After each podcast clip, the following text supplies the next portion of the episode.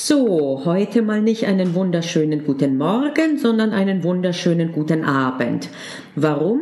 Weil ich diese Folge erst äh, abdrehe, nachdem ich das Facebook Live gemacht habe, das um 18 Uhr begonnen hat.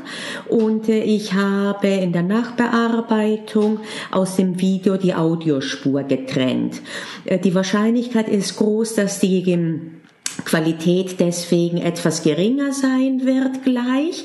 Ähm, und äh, wundere dich natürlich nicht. Äh, ich habe die Erklärung so aufgenommen, äh, wie sie zum Video passte. Das heißt, optimal ist schon dir das Video anzuschauen. Es ist aber auch so als Audio verständlich. Und ich beginne mit einem Erklärungsvideo, von dem du nur den Ton hörst. Aber auch der ist in Ordnung für dich. Es geht um die Einstimmung dass du noch einmal reinkommst, wie die Funktionalität ist von Anwaltsklausuren. Und zwar, du kennst mich ja mittlerweile vermutlich, nicht direkt am juristischen Beispiel, sondern am Beispiel von dem Gustav, äh, der jetzt noch nicht juristisch fragt, wie er reagieren soll, sondern der einfach in den Urlaub will und sich fragt, wie er dahin kommt.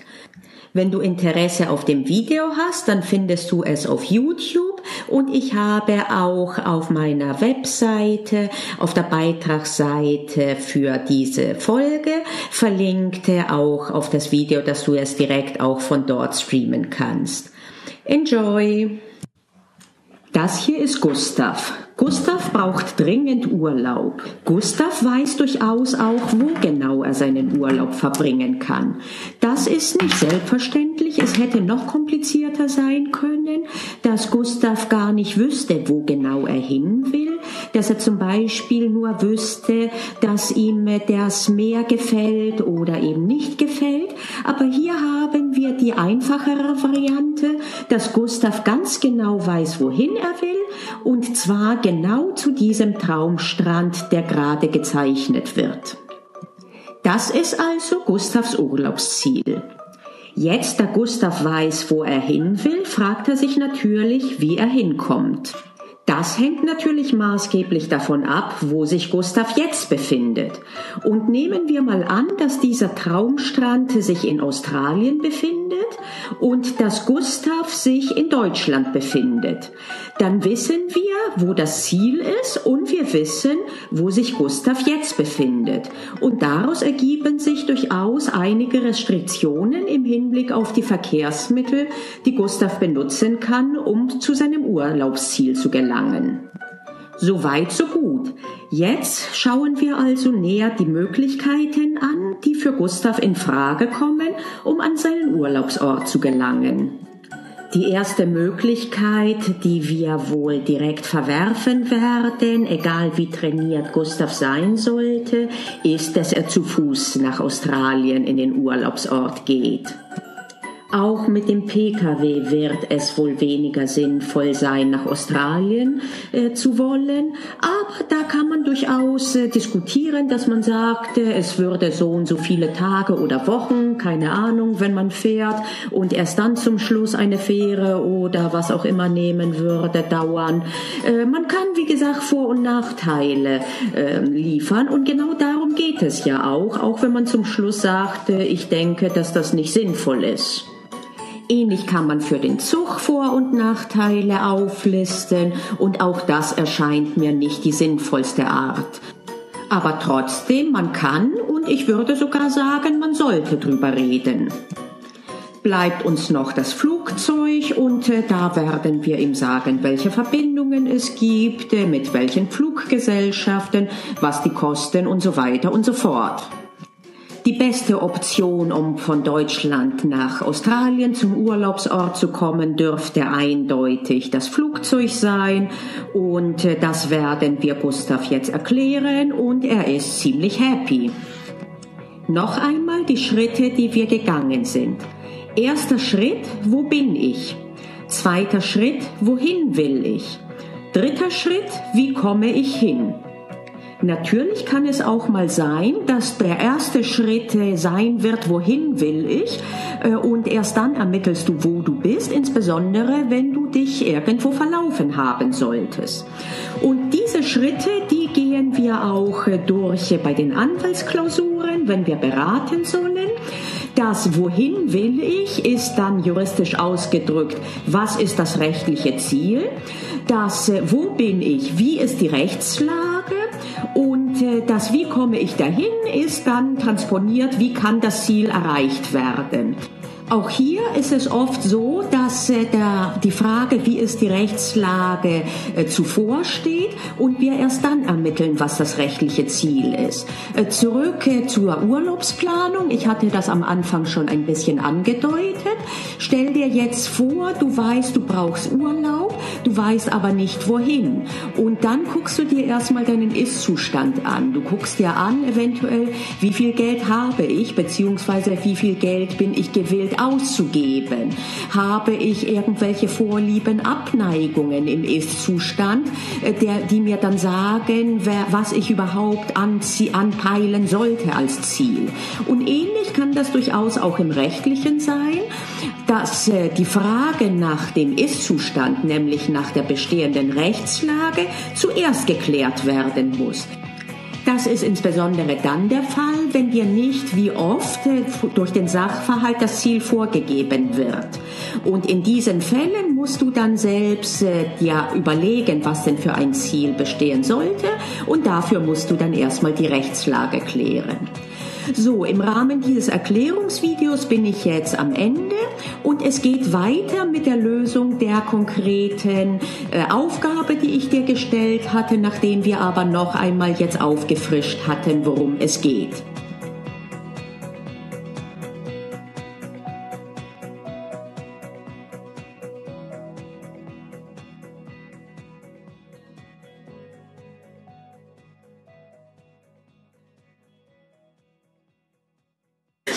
Okay, also noch einmal das Wichtigste, drei Schritte immer.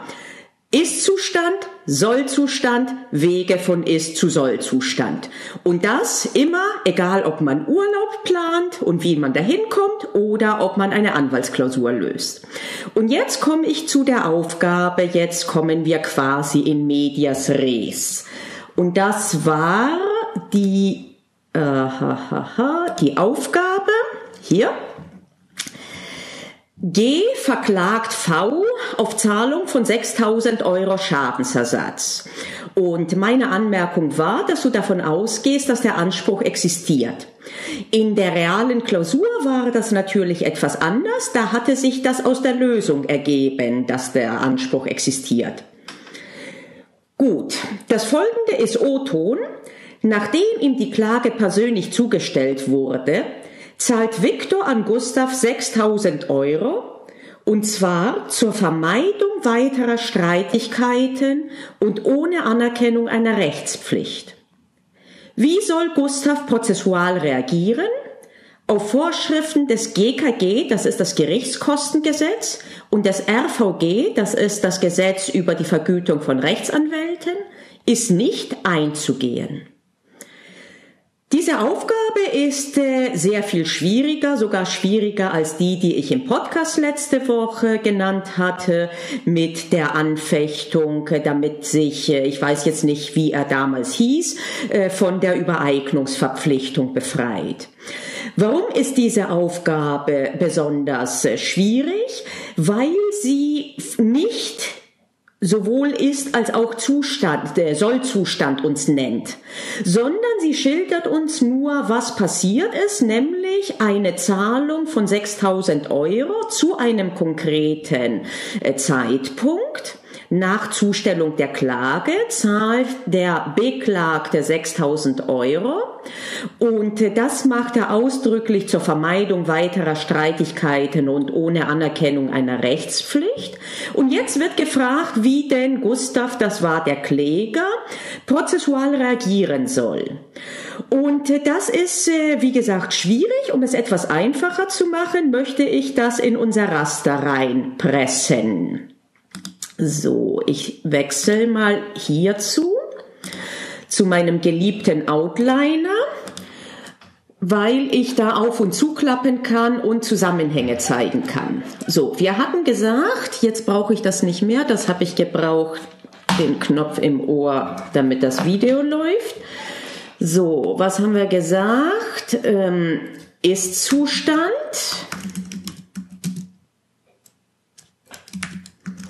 Rechtslage.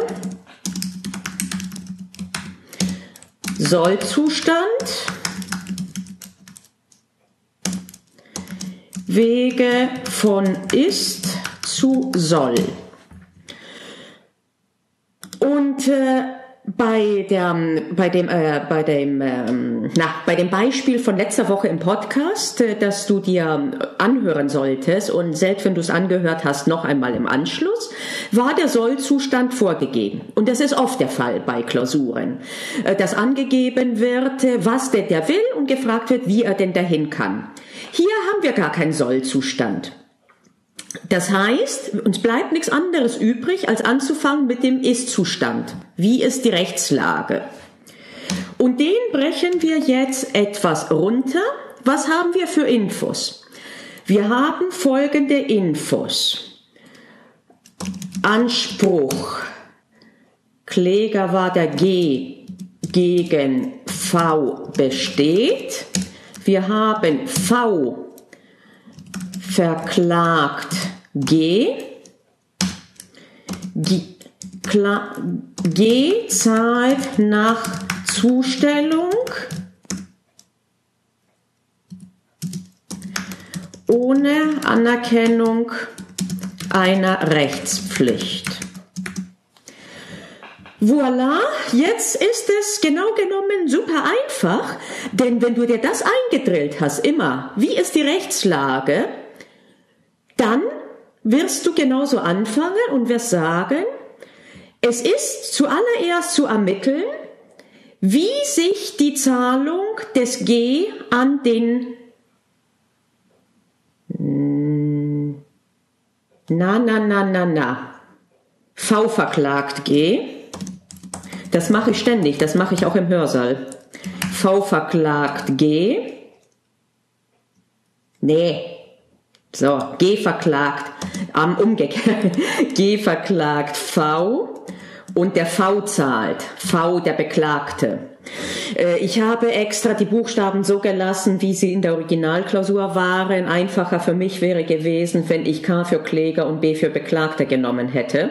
Also V der Beklagte zahlt nach Zustellung ohne Anerkennung einer Rechtspflicht so. Und jetzt ist zu ermitteln, was das denn für eine Auswirkung gehabt hat, diese Zahlung.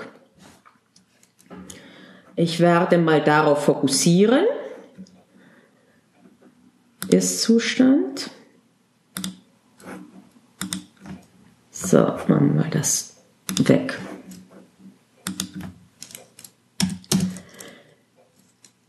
Was hat diese Zahlung bewirkt? Jetzt sind wir schon näher bei in, zu Gewässern, die wir eigentlich kennen. Zahlungen, Bewirkung. Was liegt nahe? 362.1 BGB.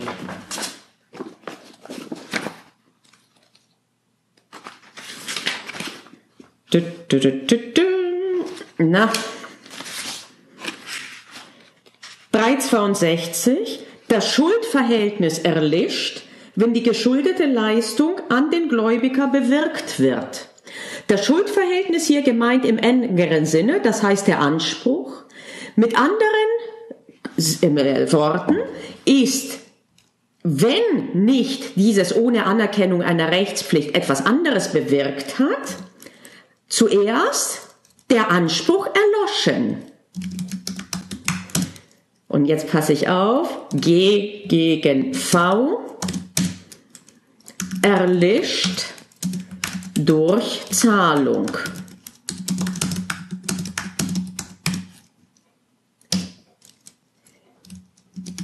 Ändert das ohne Anerkennung und so weiter etwas daran.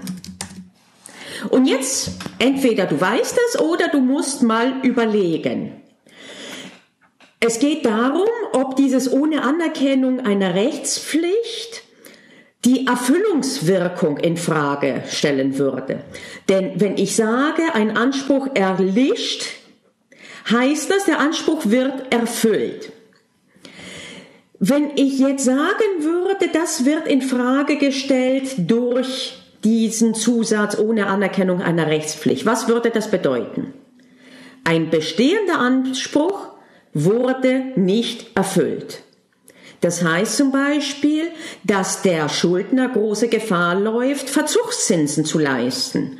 Unter Umständen ist noch eine Mahnung erforderlich oder was auch immer, aber diese Gefahr besteht. Das heißt, können wir diesen Zusatz so deuten, wenn wir nicht einen ganz, ganz konkreten anderen Anhaltspunkt haben? Können wir das so verstehen, dass der V nicht wollte, dass eine Zahlung Erfüllungswirkung hat? Nein, das können wir nicht, denn, wie gesagt, der V wird Erfüllungswirkung wollen, weil er sonst in Verzug käme. Ach, das ist zu klein. Dann machen wir das so. Also nichts wird geändert durch diesen Zusatz ohne Anerkennung einer Rechtspflicht. Was bedeutet denn dieser Zusatz ohne Anerkennung einer Rechtspflicht?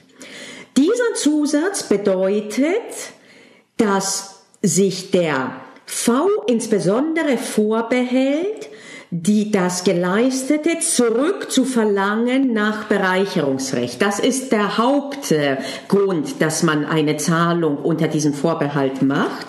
Denn nach, im Bereicherungsrecht, nach Paragraph 814, das zum Zwecke der Erfüllung einer Verbindlichkeit geleistete kann nicht zurückgefordert werden, wenn der Leistende gewusst hat, dass er zur Leistung nicht verpflichtet war oder wenn die Leistung einer sittlichen Pflicht und so weiter entsprach. Also du kannst das Geleistete nicht zurückverlangen, wenn du wusstest, dass du nicht verpflichtet warst. Das heißt, du hast ein großes Problem, wenn du einerseits bestreitest, etwas zu schulden und dann aber doch zahlst, um eben nicht dieses Problem des, der Verzugszinsen zu haben. Und das kann man aus dem Weg räumen, diese Gefahr durch diesen Zusatz eben ohne Anerkennung einer Rechtspflicht. Eine andere äh, schöne äh, Rechtsfolge davon ist, dass damit kein Anerkenntnis äh, im Sinne des 212 gegeben wird, das äh, zum Neubeginn der Verjährung führen würde. Paragraph 212. Die Verjährung beginnt erneut, wenn Nummer eins der Schuldner dem Gläubiger gegenüber den Anspruch durch Abschlagszahlung, Zinszahlung, Sicherheitsleistung oder in anderer Weise anerkennt. Und wenn bereits eine Abschlagszahlung ein Anerkenntnis wäre, dann erst recht eine volle Zahlung. Das ist also der Hintergrund des ohne Anerkennung einer Rechtspflicht und zur Vermeidung von Rechtsstreitigkeiten. Das heißt, es bleibt dabei, dass der Anspruch erloschen ist. Was passiert mit einem erloschenen Anspruch? Und insbesondere, wenn geklagt wurde.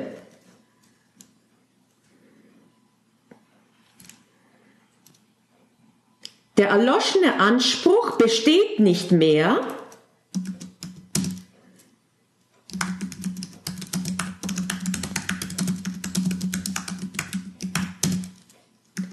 wird die Klage des G unbegründet.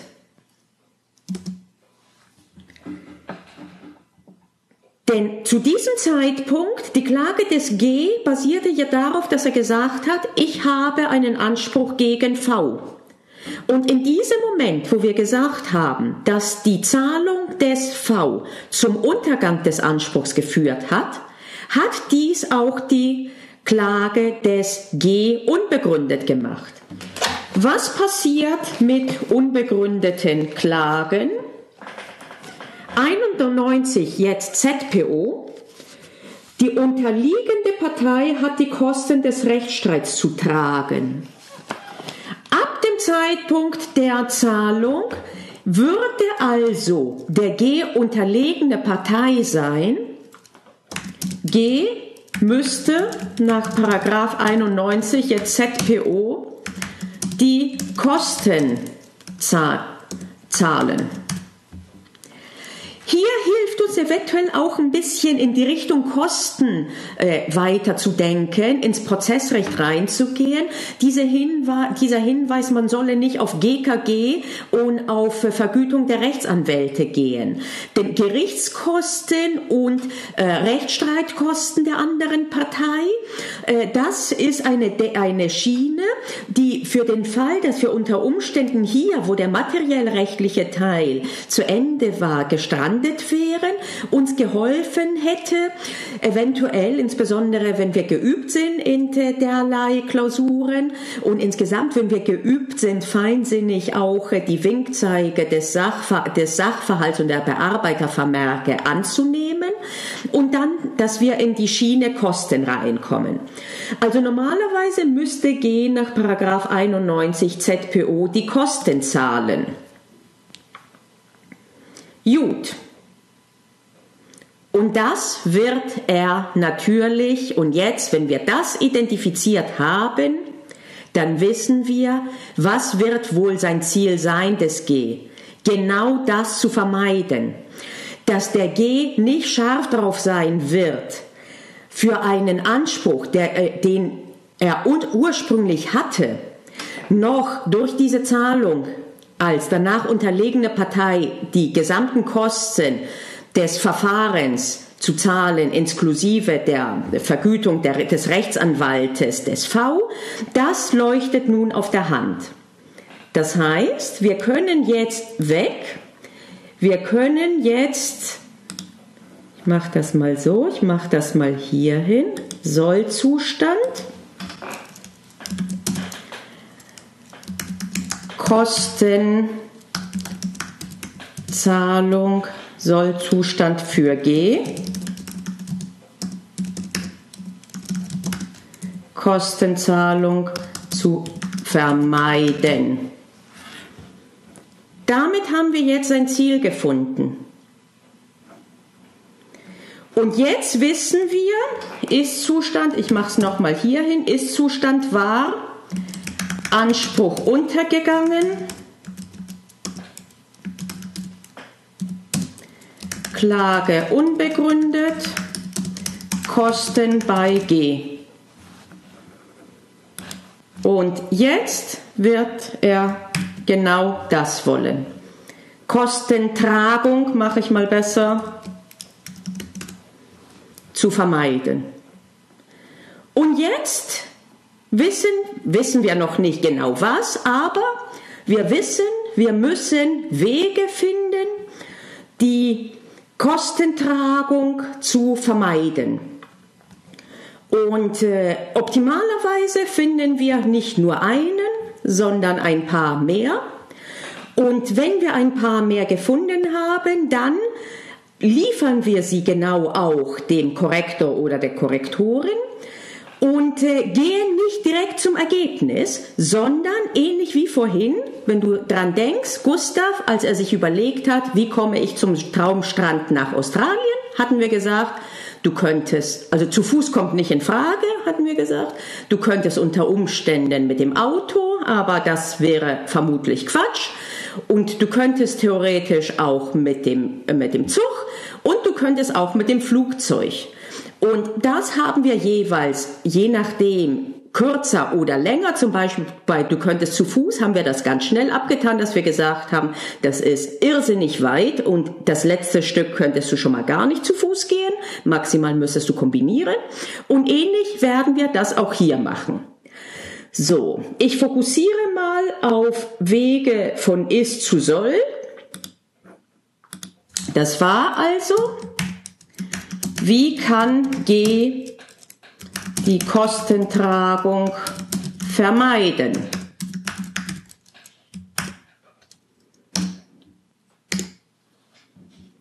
Was ist passiert? Es hat der die Klage, die er erhoben hat, droht ihm jetzt kostenmäßig auf die Füße zu fallen. Was ist der erste Impuls, wenn du an einen Herd fassen willst und äh, das ist heiß? Was ist der erste Impuls? Hand zurückziehen. Ähnlich könnte hier auch der erste Impuls sein, die Klage, die droht auf die Füße zu fallen, zurückzunehmen.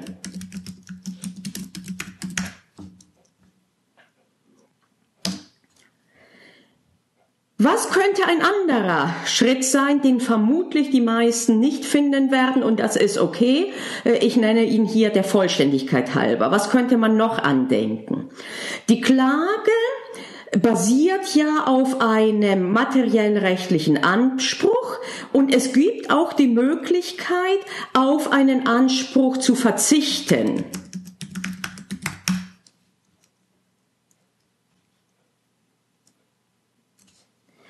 Schauen wir uns erstmal diese zwei Wege an, ob die uns eventuell was bringen. Vor allen Dingen der erste könnte erfolgsversprechend sein. Äh, denn wie gesagt, wenn die Klage, die droht auf die Füße zu fallen, wenn sie nicht mehr in meinen Händen ist, dann kann sie auch nicht mehr auf meine Füße fallen. Denke ich vielleicht. Ist vielleicht auch so. Gucken wir uns mal an. Also hier entweder gehen wir über die sogenannte Idiotenwiese oder wenn wir die Systematik der ZPO beherrschen, wissen wir, wo wir anfangen können zu schauen und das wäre klüger, nämlich bei dem Paragraph 253 und fortfolgende. Äh, beim 253 beginnt die Rede zu sein von der Klageerhebung und äh, da kannst du dann weiterschauen. Also bei 253 siehst du, äh, es muss ein Antrag äh, bestehen und der muss bestimmt sein. Warte mal, da habe ich mir jetzt gerade kein Post-it gemacht. So, ich brauche, lege ich mal hin. 253. Die Erhebung der Klage erfolgt durch Zustellung eines Schriftsatzes und Absatz 2 sagte, welchen Voraussetzungen dieser Schriftsatz äh, genügen muss. Und dann geht es weiter äh, und dann findet man im 261 zum Beispiel äh, durch die Erhebung der Klage und 253 Erhebung durch Zustellung eines Schriftsatzes Okay, und diese Zustellung führt zwar 61 zur Rechtshängigkeit und wenn ich da weiter blättere, beziehungsweise im Schönfelder kann es sein, dass er sogar auf derselben Seite ist, komme ich zu dem Paragraphen 269 Klage Rücknahme. Die Klage kann ohne Einwilligung des Beklagten nur bis zum Beginn der mündlichen Verhandlung Beklagten, des Beklagten zur Hauptsache zurückgenommen werden. Hier hatte unser Viktor noch lange vor der mündlichen Verhandlung, nämlich nachdem ihm die Klage zugestellt wurde, äh, gezahlt, so dass äh, einer Rücknahme grundsätzlich äh, nach 269 ZPO nichts entgegenstünde. Allerdings müssen wir dann mal schauen, was die Rechtsfolgen einer Klagerücknahme sind. Und da sehen wir in Absatz 3 des 269, wird die Klage zurückgenommen, so ist der Rechtsstreit als nicht anhängig geworden anzusehen. Ein bereits ergangenes, noch nicht rechtskräftiges Urteil wird wirkungslos, ohne dass es seiner ausdrücklichen Aufhebung bedarf. Satz 2 der Kläger ist verpflichtet, die Kosten des Rechtsstreits zu tragen, soweit nicht bereits rechtskräftig über sie erkannt ist, sowas steht nicht im Sachverhalt, oder sie dem Beklagten aus einem anderen Grund aufzuerlegen sind. Das ist meistens der Fall, dass die Parteien einen Vergleich, ähm, äh, äh, einen Vergleich äh, abgeschlossen haben. Beides ist hier nicht der Fall. Das heißt, dass nach diesem Satz 2 trotzdem wegen 269 Absatz 3 Satz 2 ZPO auch nach der Klagerücknahme der Kläger, das war hier der G, die Kosten tragen würde. Dadurch kann er also nicht die Kostentragung vermeiden. Klagerücknahme ist dazu nicht tauglich. Schade aber auch. Gut. Klageverzicht. Das ist der Paragraph 306.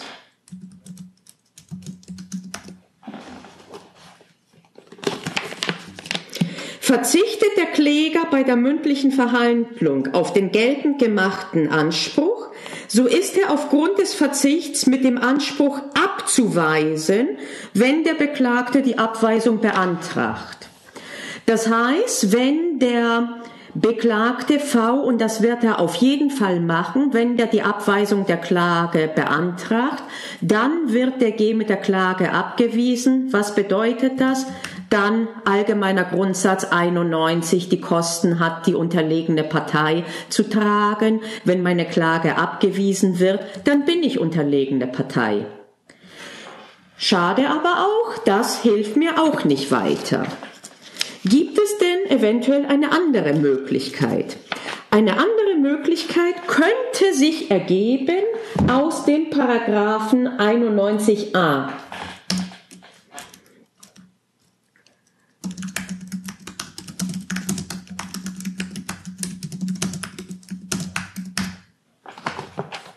Was sagt er?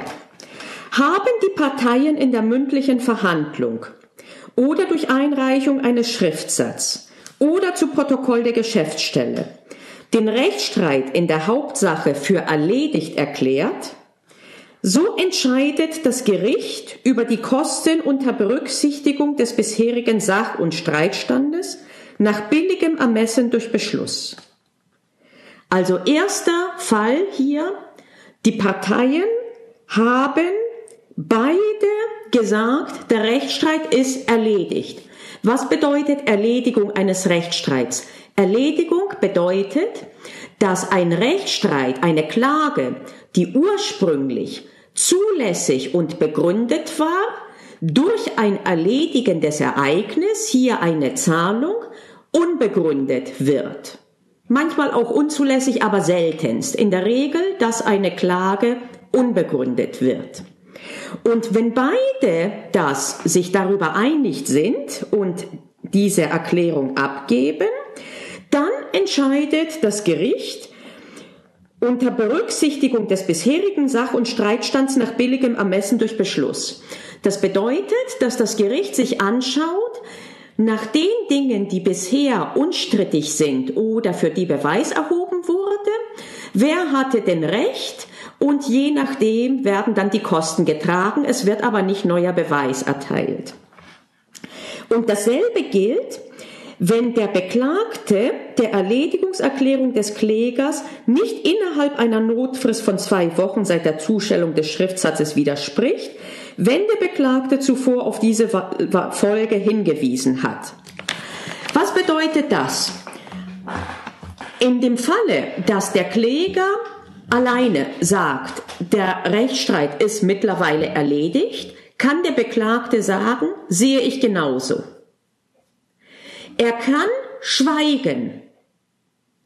Wenn er schweigen, ohne zu wissen, was sein Schweigen bedeutet, dann tritt die Rechtsfolge des 91a ZPO nicht ein. Wenn ihm vorher gesagt wird, es wird ihm zugestellt dieser Erledigungserklärung als Schriftsatz und ihm wird, er wird darüber belehrt, dass wenn er sich nicht innerhalb von zwei Wochen äußert, er es fingiert wird, dass er seine, seine, äh, sein Einverständnis gegeben hat. Wenn er also schweigt im Wissen, was für Folgen sein Schweigen hat, dann wird die Kostentragung wieder nach billigem Ermessen ermittelt von dem Gericht. Konstellationen also, die geregelt sind. Erstens, Kläger sagt, ist erledigt, Beklagter sagt, sehe ich genauso oder Beklagter schweigt, obwohl er weiß, was das bedeutet.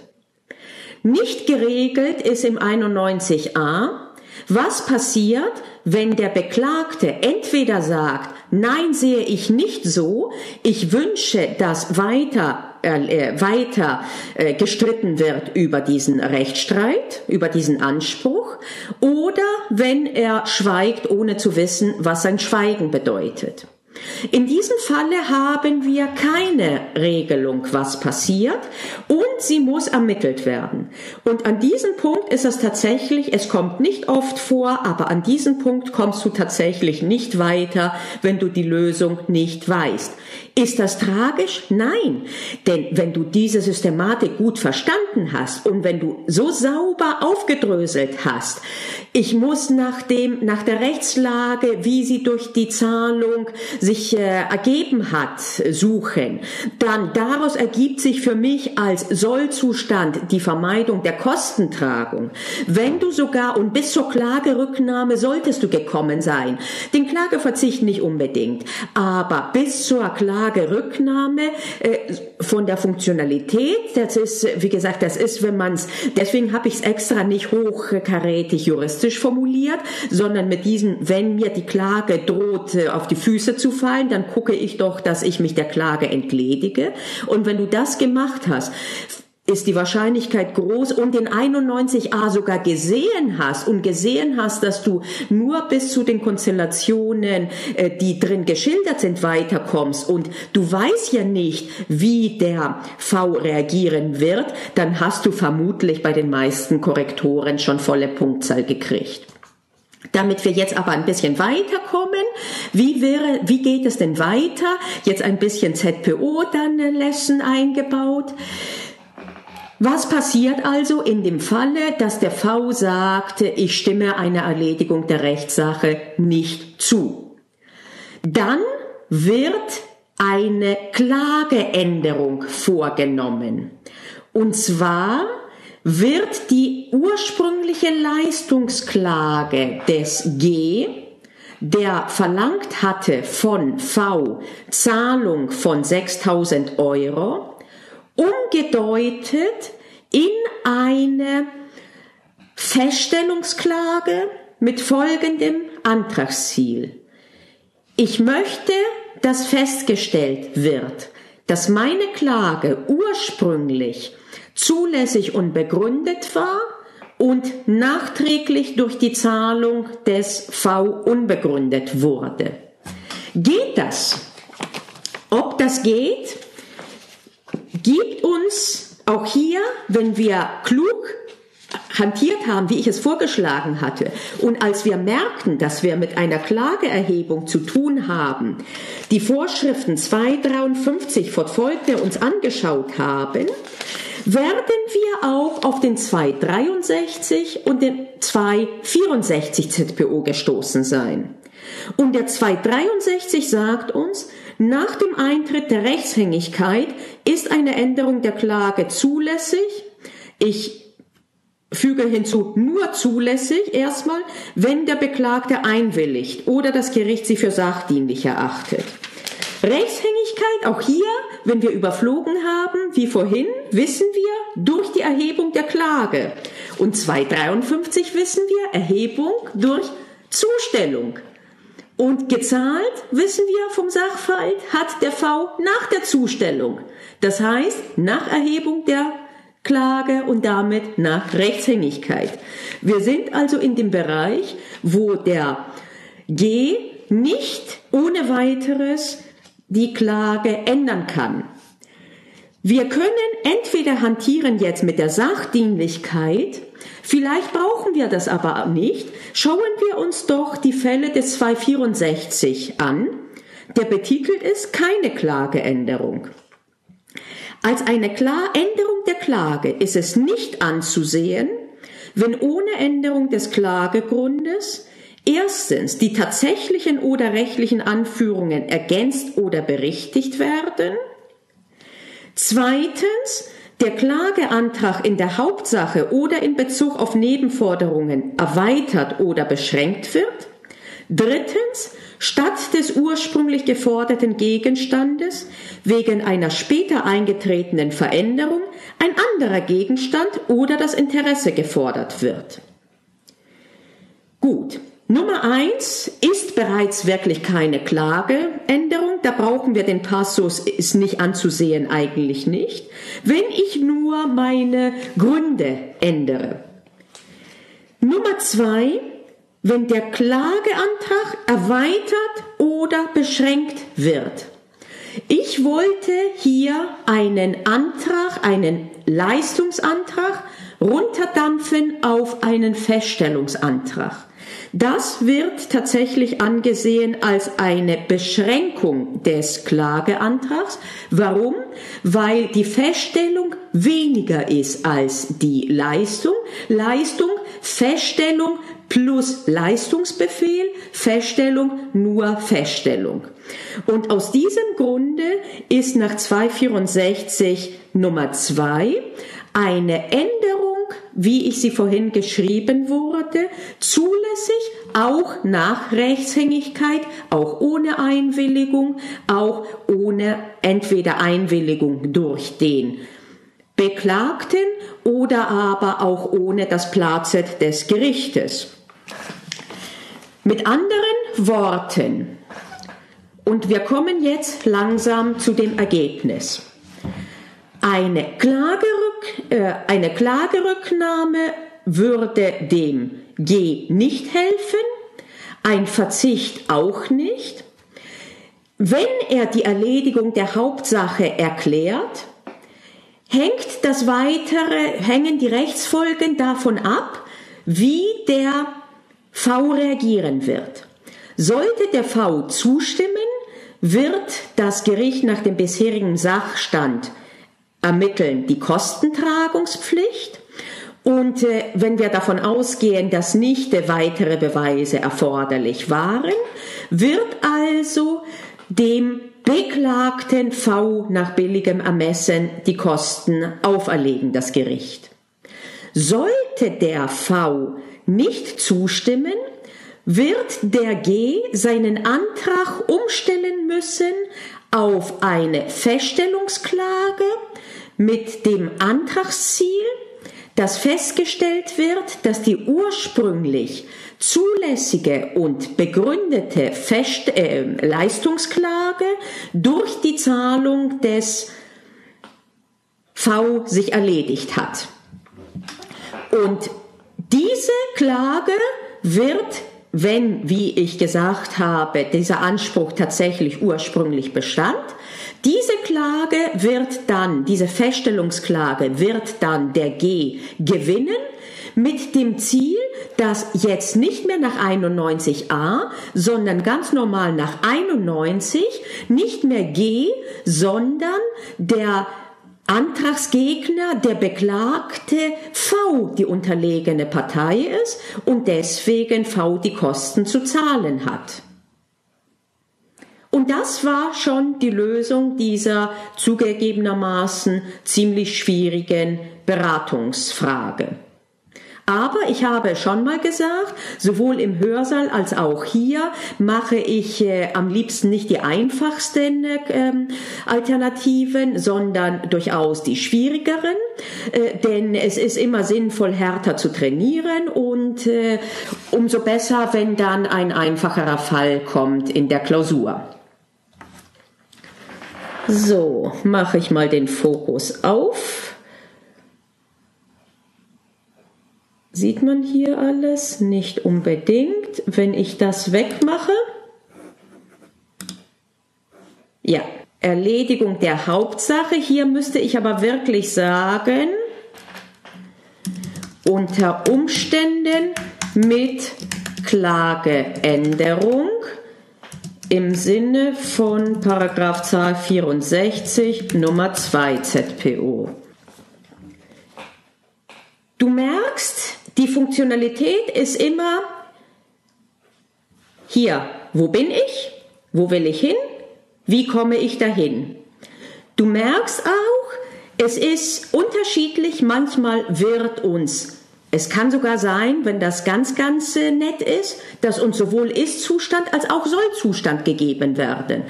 In den meisten Fällen ist aber eines von beiden zu ermitteln.